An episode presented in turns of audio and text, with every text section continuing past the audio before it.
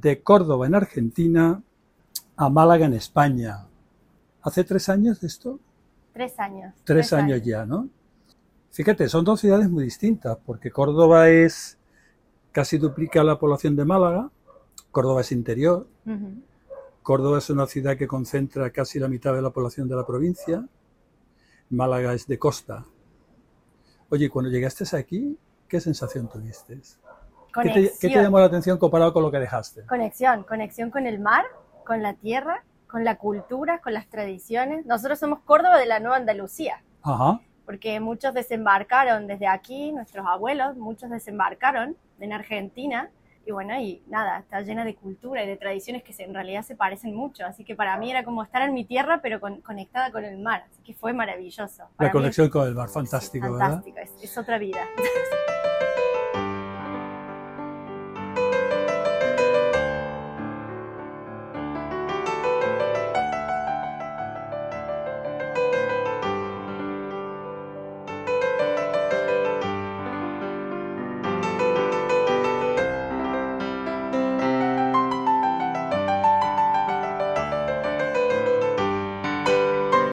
Buenas tardes, soy Feliz Mata y te doy la bienvenida a este nuevo programa del canal de podcast Ondas y Experiencias. Hoy es 25 de julio y son las menos 10 para las 7 de la tarde. Quizás escuchen un ruido. Escuchen, es el mar Mediterráneo. Estamos en Torre Benalbón, una población del Ayuntamiento del Rincón de la Victoria, muy cerquita de Málaga, y a 100 metros del mar, con un poniente suave, un poco de oleaje, en fin, esto es para darle un poco de envidia. Hoy he invitado a una joven argentina, Belén Barroso. Nos va a decir dentro de un momentito algo más sobre ella, pero ya os adelanto que es doctora en comunicación para organizaciones sostenibles y máster en educación ambiental. Ambos títulos y grados lo tiene por la Universidad de Málaga. Mira cómo se me pone la piel cuando te recuerdo. Por mi garganta sube de sangre fresco de la herida que atraviesa de parte a parte mi cuerpo. Tengo clavos en las manos y cuchillos en los dedos y en la sien una corona hecha de alfileres negros. Mira cómo se Buenas tardes, Belén. Hola, Félix, muchas gracias. Un placer y muchas aquí. gracias por estar aquí. Y a los que están escuchando y las que están escuchando. Eso ¿no? es, que nos Muchas escuchen, gracias. ¿verdad? Oye, tú lo vas a hacer mucho mejor que yo. Dinos, por favor, qué eres y hasta lo que quieras contarnos, quién eres. Vale, perfecto. Lo intento resumir en muy poquito. Mamá de dos niñas, Pili y Maggie, de siete años y de ocho meses, y comunicadora, docente, eterna estudiante. Y, y aquí estoy enamorada de la naturaleza, muy curiosa y con muchas ganas de todo el tiempo aprender y de, y de mover montañas o granitos de arena para, para un mundo mejor para todos y para todas. Eterna estudiante, qué chulo, ¿no? Eterna, sí. Siempre en versión beta, ¿no? Reinventándonos. Sí, ¿verdad? Reinventándonos, sí. Fíjate, Belén, hace unos, unos meses cayó de una forma casual delante mía una entrevista que le hacían a una influencer que era compatriota tuya, argentina, muy joven. Ella defendía, y así se lo decía a su madre, dice, mamá, hoy día para conocer a una persona basta con observar y comprender sus redes sociales. Ya no es como antes. Bueno, pues yo he buceado por la tuya. Entonces, me da la sensación, corrígeme si me equivoco, que tú eres una apasionada de los modelos que ayudan a perdurar. Y dentro de eso, ¿cómo podemos ejercer los cambios para no dejar nadie atrás y crecer todos juntos? Sí. ¿Hay algo de eso?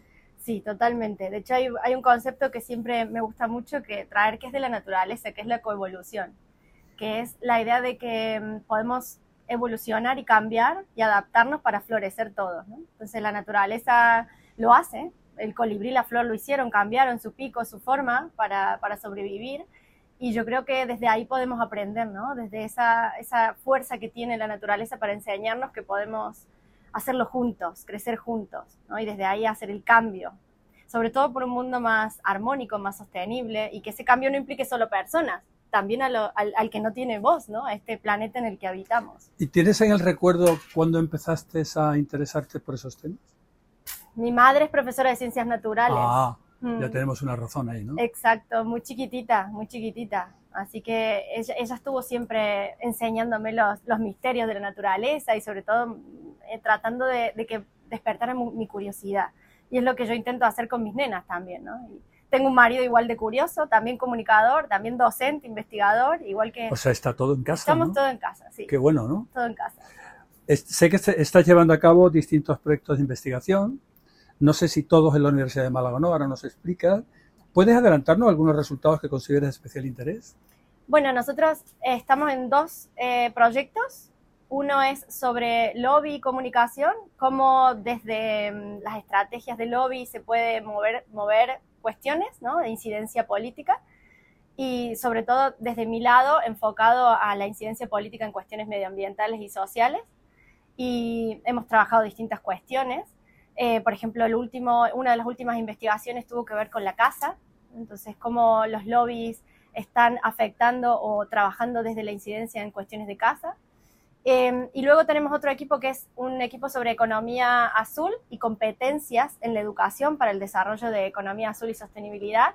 Y ahí una de las últimas investigaciones que estamos a punto de publicar también es sobre qué rol tiene la competencia de comunicación eficaz y el trabajo en equipo como transversales para las carreras universitarias. En este caso tomamos nueve universidades de Andalucía y descubrimos esto, ¿no? Por supuesto, que, que son competencias absolutamente necesarias para el desarrollo de sostenibilidad, ¿no? Entonces, y eso hay que inculcárselo al, al, al alumnado, ¿no?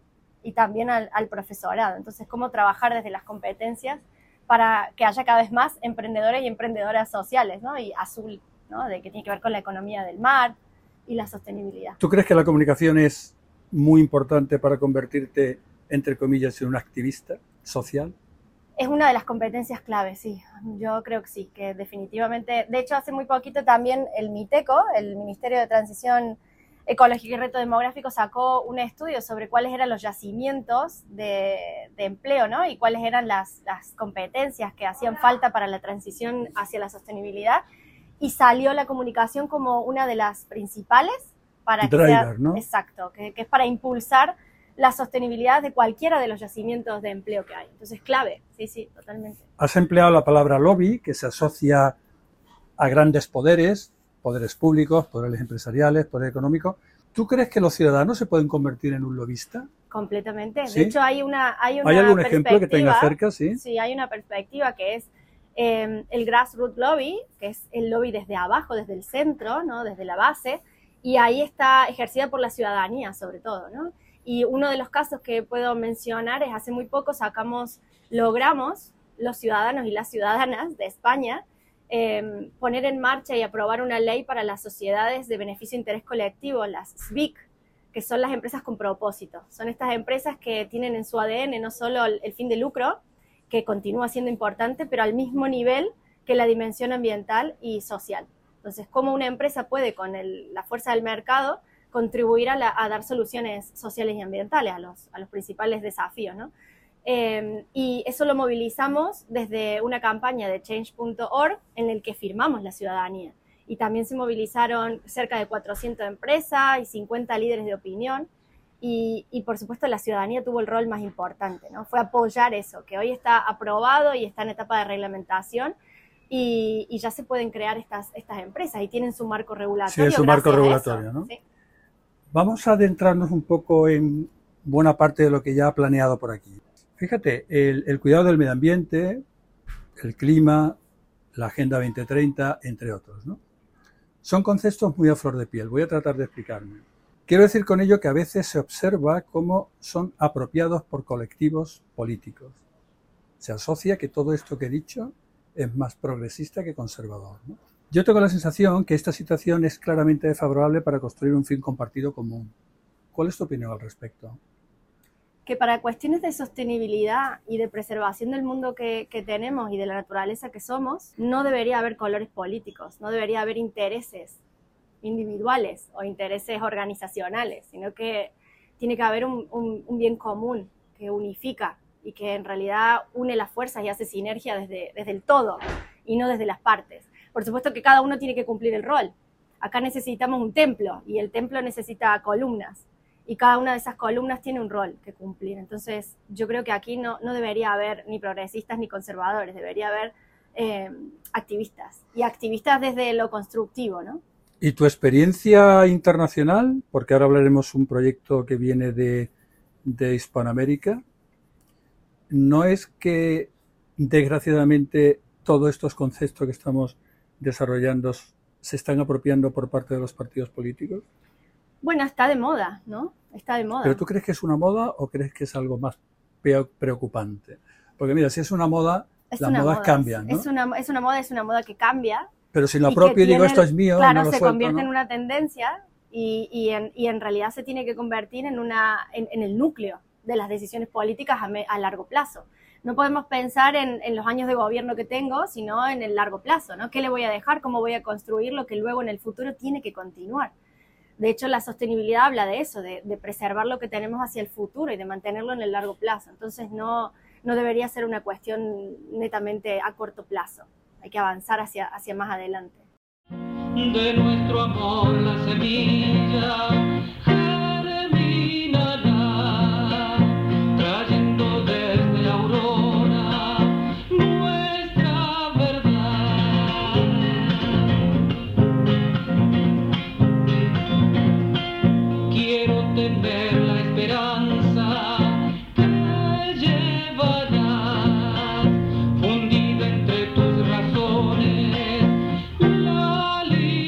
Vamos a hablar ahora de un proyecto que sé que te apasiona y que de alguna forma estás inmersa en él, ¿no? Que es el proyecto de Ciudades más B, ¿no? Creo recordar que esto sale, o por lo menos se sitúa inicialmente en grandes ciudades de Latinoamérica, Bueno, y también en Escocia, en, En Edimburgo y en Barcelona. Ujú, y en Barcelona. pero mayoritariamente está en Latinoamérica. Sí, está ¿no? en Brasil, está en Argentina. De hecho, tu ciudad, Córdoba, creo que también está. No, ¿No, está, todavía? Mendoza, Mendoza. Ah, Mendoza. Mendoza. Ujú. Hemos comentado en alguna ocasión que hay una serie de cosas que deberían de presidir este tipo de acciones, ¿no? Una es medir el impacto. Esto ya la Agenda 2030 de alguna forma ya lo incorpora, ¿no? Tiene metas Sí, bastante bien establecidas para lo que estamos acostumbrados a ver en las políticas públicas, que a veces sueltan por elevación y bueno, pues cómo vas a medir el retorno no lo sabes, ¿no? Pero hay algo más como es el incluir el mundo empresarial, que creo que es importante, el liderazgo de la ciudadanía, la colaboración entre entidades, entre ciudades y sobre todo una cosa que me llamó la atención y corrígeme si me equivoco, que es lo que le llaman conversar, una lluvia de ideas, ¿no? Permanente, ¿no? Ir aflorando. Cuéntanos un poco tu experiencia y, y concreta el proyecto que yo me he ido por las ramas seguro y por tanto me callo y te dejo a ti. No, bueno, el proyecto lo que intenta es trabajar a nivel ciudad y lo que hace es justamente lo que comentabas, unir todos est- estos colectivos, ¿no? la ciudadanía, la administración pública, las empresas privadas, las asociaciones, en pos de un, de un objetivo común, que en este caso es que la ciudad cada vez sea más verde o más sostenible. ¿no? Y desde ahí, desde ahí se unen para trabajar y la conversación es la clave, porque es la, a partir de la escucha en la que se puede tomar decisiones es a partir de no solamente escucharnos, sino también fijarnos en qué estamos haciendo y por eso la importancia de medir y de evaluar para tomar decisiones inteligentes. Eh, y hablamos de una conversación, en un, más que una conversación le podemos dar un pasito más ¿no? a este diálogo genuino, original, ¿no? De, de no solamente ir a escuchar o ir a hablar, sino que tiene que haber una retroalimentación constante y una conversación significativa y que se permita Que aporte, construir además, desde ahí, que se aporte, exacto, exacto. Y esto que volvemos a lo anterior, no podemos hablar de la sostenibilidad como una moda, tiene que entenderse como algo que realmente sea estructural, un cambio. No podemos hablar de la sostenibilidad a corto plazo, tampoco de intereses individuales. Cuando todas esas barreras se, se, se sobrepasan, es cuando podemos trabajar en una ciudad cada vez más armónica, más verde, integrada. Entonces va por ese lado, por el trabajo colectivo. Oye, un- una pincelada sobre el mundo rural, ¿no? Sí. Sobre la, los espacios vacíos, ¿no? De, de convivencia, ¿no? Más allá de que de la obviedad, ¿no? Es decir, oiga, una educación accesible, una sanidad razonable, un, un entorno de Empleo. Exacto, ¿no? De romper brechas. Aparte de todo eso, supongo que la experiencia latinoamericana y la española tiene una cierta diferencia, ¿no? Pero a- al margen de esto que hemos comentado, ¿cuáles crees que son las claves para llevar a la gente a ese mundo, ¿no? O llevar a las personas rural. a ese mundo. Bueno, una de las cosas que necesitamos trabajar es primero desde el medio rural, esto que, que comentabas vos, trabajar desde el empleo, el emprendimiento, desarrollar competencias para eso, eh, trabajar y profundizar la participación ciudadana, eh, también el- la cuestión de la salud, de los servicios básicos, de la tecnología, el uso y la brecha que hay en, la- en las cuestiones del medio rural en cuanto a la tecnología. Y luego también empezar a borrar un poco la diferencia urbano-rural, ¿no? Entender que en el, rural hay muchos de los recursos que en el urbano usamos, ¿no? Y que el, rural necesita del urbano. Entonces empezar a desdibujar un poco esa brecha que nos aleja tanto y que nos hace ver tan distinto al rural del urbano, tratar de conectar, de encontrar esos puntos en los que hay, realmente hay, hay poder de, de trabajar en conjunto. Entonces mostrarle a la ciudad y a las personas que están en la ciudad que el mundo rural tiene muchísimo para ofrecer, tiene muchísimo valor, tanto para estar allí como para colaborar desde allí, eh, o para estar en la ciudad y aportar valor, y viceversa, como también el medio rural puede enriquecerse del urbano. Déjame que te haga una pregunta Sí. en relación al mundo rural, pero en tu país, ¿no? Sí, Yo recuerdo las tres veces que he estado la primera, me di cuenta, lo primero que me di cuenta es que aquello era muy grande. sí, muy extenso. De hecho, conocí a una, a una, a una veterinaria que tenía una avioneta Sí, para, para, trasladarse. Eso te, da- te da idea de las dimensiones, ¿no? Total. Oye, esto de, la, de, de atraer la gente a lo rural en Argentina, ¿cómo está? ¿Eso es, es viable? Eh, Bueno. al mande del clima, no me estoy metiendo en el cono sur, ni me estoy metiendo de Bariloche para abajo, ¿no? Te hablo de, de entornos climáticos razonables, ¿no? Bueno, el, el entorno rural en Argentina tiene muchas cosas también en común. También existen problemas de, de servicios básicos, de falta de oportunidades. eh, y, y hay que trabajar exactamente lo mismo que aquí. Lo que pasa es que allí tenemos un gran problema estructural que es la cuestión económica del país, Tal la inestabilidad política que tenemos, la mm, constante ebullición social. Son tres barreras, por mencionar algunas, que limitan que los recursos se distribuyan de otra manera en, en Argentina. Y por supuesto la vasta cantidad de tierra y de kilómetros que hay eh, con personas que, que- que están allí viviendo del campo y de lo rural y que por supuesto que también hace falta, hace falta acompañarlas. Pero en Argentina la gran barrera que tenemos ahora es la, la inestabilidad. Tenemos una inflación que es realmente una locura. brutal. Entonces, trabajar en políticas a largo plazo en Públicas, Argentina sí. y políticas de incidencia a largo plazo es muchísimo más complicado. Aquí lo tenemos más simple. Oye, de las tres patas de la famosa sostenibilidad, Sí, yo, yo a veces huyo de esta palabra porque la considero muy manoseada, ¿no? sí, ¿Vale? Pero una es la social, sí, otra es el medio ambiente y Sí. la otra es la económica, ¿no? sí. ¿Tú crees que hay que reformular el capitalismo? Hay quienes llaman como que tenemos el capitalismo y hay un montón de apellidos, ¿no? Eh, hablamos de- del capitalismo social, el capitalismo natural, el capital, etcétera, etcétera. Yo creo que lo que hay que hacer es reinventarlo, ¿sí? Eh, y desde un concepto más de regeneración. Hay que avanzar un pasito más de la sostenibilidad. La sostenibilidad lo que plantea es esto de conservar los recursos para las generaciones futuras. Pero la regeneración te dice que no solo hay que conservarlo y para las generaciones futuras, sino que hay que dejarlo mejor de lo que lo recibimos. La regeneración avanza hacia lo que recibo, incluso lo convierto a algo con más valor. Ujú. Entonces yo creo que hay que trabajar desde ahí, desde una reinvención del capitalismo hacia la regeneración, hacia dejar mejor de lo que encontramos, el doble de desafío. Pero también implica salir un poco de la palabra manoseada que es la sostenibilidad, ¿no? Y, y entender que no solamente hago que las cosas queden como estaban o incluso no las toco, sino que las, las hago más bonitas, más armónicas, más sostenibles, ¿no? Desde. Eres doctora de comunicación me voy a aprovechar de ello. Te quería sacar dos temas. Una es cómo la clase política opta en ocasiones por situar las emociones delante de la razón. ¿Esto compromete la situación de la verdad? ¿Tú qué opinas como experta en, comunicación? De hecho, hace poco tuve una conversación con un colega sobre el tema de, de las emociones, ¿no? E incluso del marketing de las emociones y de la comunicación emocional. Yo creo que hay que usarla, pero toda esta conversación no tiene ningún sentido si detrás de las emociones no hay verdades. Entonces, todo lo que digamos y lo que comuniquemos, si está fundamentado en acciones concretas que realmente se han cristalizado, podemos apelar a las emociones, conectar hacia eso.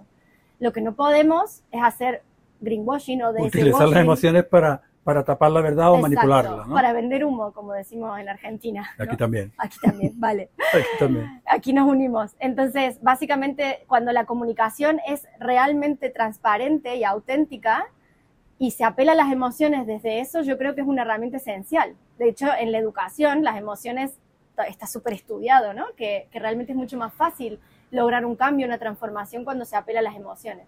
Lo que pasa es que si hay manipulación detrás o no hay verdad detrás, ahí sí creo que está muy mal. Otro tema sería, ¿cuál es tu opinión en relación a la supervivencia de los métodos de comunicación tradicionales frente al ataque masivo y a veces tóxico de las redes sociales? ¿no? Hmm. También es otro debate. Lo de, es. hecho, de hecho, más de una vez hemos tenido conversaciones de si tenemos que no usar la- las redes sociales y la huella ambiental que también tiene la comunicación digital, que a veces creemos que no, pero sí, porque son realmente millones de segundos que dedicamos a, navegar, ¿no? Pero yo creo que si las organizaciones, las personas, el entorno, los contextos están cambiando, la comunicación tiene que cambiar, ¿no? Y, y esa comunicación tiene que ejercer cambios que la hagan más responsable, más sostenible también, ¿no? Y más conectada con un propósito. Y con la cristalización volvemos a las, a las acciones concretas, ¿no? Entonces, yo creo que si estamos siendo diferentes, necesitamos que la comunicación sea diferente, pero que sea coherente. ¿Y cómo desde tu punto de vista se podría suavizar esa sensación de inmediatez? Es decir, yo, en mi opinión, y por, por supuesto puedo estar equivocado, que yo creo que los métodos de lo- lo- las herramientas de comunicación están fallando hoy día porque queremos tener todo inmediato a corto plazo y en corto periodo de tiempo. Aparece TikTok compitiendo con, con Instagram, los jóvenes leen los, los, los que leen un periódico leen los titulares y poco más. ¿Cómo se podría eh, eh, combatir eso? Bueno, Combatir en además que sentido- como comunicadora, te lo puedo dar como comunicadora, pero además te lo doy como mamá, ¿no? Eh, desde, Interesante punto de vista. desde muy chiquititos, ¿no? De tratar de, de, de que entiendan que la naturaleza tiene un ritmo distinto y que nosotros deberíamos seguirlo, ¿no? Y que nuestra propia naturaleza nos implica no estar todo el tiempo con la inmediatez. Estamos muy acostumbrados al ritmo de, de la, de la ciudadanía, de las tecnologías, de los cambios. Los chicos hoy, en vez de esperar a que venga su novela favorita o su serie favorita, lo tienen en Netflix al momento que quieren o en YouTube. Está toda la carta. Entonces, ¿cómo, cómo ense- enseñarles a, a tener paciencia, ¿no? Y a disfrutar de eso, que es otro El desafío. poder de la hora, ¿no? Exactamente, entonces yo, por lo menos a, mi- a mis nenas siempre la, nos, nos detenemos a, escuchemos el mar, escuchemos qué hay alrededor, hay pajaritos, no hay pajaritos, ¿qué vemos? Estamos paseando, ¿qué vemos? Miremos, busquemos cosas raras. El otro día paseaba por, un, por el río Chillar, que otro capítulo para conversar, y yo le decía a mi nena, busquemos cosas que no hayas visto nunca. Y eso implica eh, educar, ¿no? Entonces la Sin duda. comunicación necesita un rol educativo muy importante y en todas las etapas vitales. Entonces yo creo que lo que necesitamos es aprender a disfrutar del tiempo y a ir más despacio y disfrutar de ese, de ese tiempo. Qué interesante punto de vista, pero si te parece vamos a ir terminando por aquello de que lo que se consume es corto, ¿no? Y, Total, total. eh, pero dinos antes, ¿qué te estimula profesionalmente hoy y cuáles son tus planes de futuro más inmediatos? Me ¿En estimula. qué estás metida? ¿En qué estoy metida? Bueno, por un lado estoy cerrando una maravillosa etapa en Alma Natura, una empresa social dedicada a la reactivación rural y evolucionando, como decía hace un ratito, coevolucionando hacia un proyecto, una cooperativa de comunicación, sostenibilidad y biomímesis, que esto de la biomímesis es maravilloso también, que es como entender a la naturaleza y aprender de ella para crear soluciones y por qué no aplicarlas a la comunicación. Y, y sobre todo también desde la investigación y la, y la educación en la Universidad de Málaga. Entonces son un poco las tres patitas en las que, en las que estoy. Una la estoy cerrando. Y por supuesto súper fan del movimiento de empresas con propósito y de empresas Bicor, de Ciudades Más B, que es lo que hablábamos hace un ratito. Y lo que más me apasiona y me estimula es encontrar personas como vos, Félix, y, y como un montón de personas que también va cruzándose en el camino y, y nos damos cuenta que es posible cuando hay voluntades, cuando hay realmente un propósito que, vital que conecta con el profesional, es cuando ya se borra la barrera del trabajo y la vida, ¿no? En realidad es, es maravilloso cuando el tiempo pasa en, en tu trabajo y, y estás realmente conectada con tu propósito, ¿no? Yo tengo que decirte algo muy profundo, creo que no te vas a aburrir en los próximos 20 años, me da la sensación, ¿no? Ojalá. Creo que vas a tener trabajo suficiente. Belén Barroso, te voy a, te voy a despedir como gestora de proyectos culturales, sociales, vamos a dejarlo ahí, salvo que tú me digas lo contrario. Muchísimas gracias por aceptar la invitación, es un placer tenerte por aquí hasta pronto. Muchas gracias. Muchas gracias, Félix. Muchas gracias. Que se cantan en las fiestas o el fogón. El puestero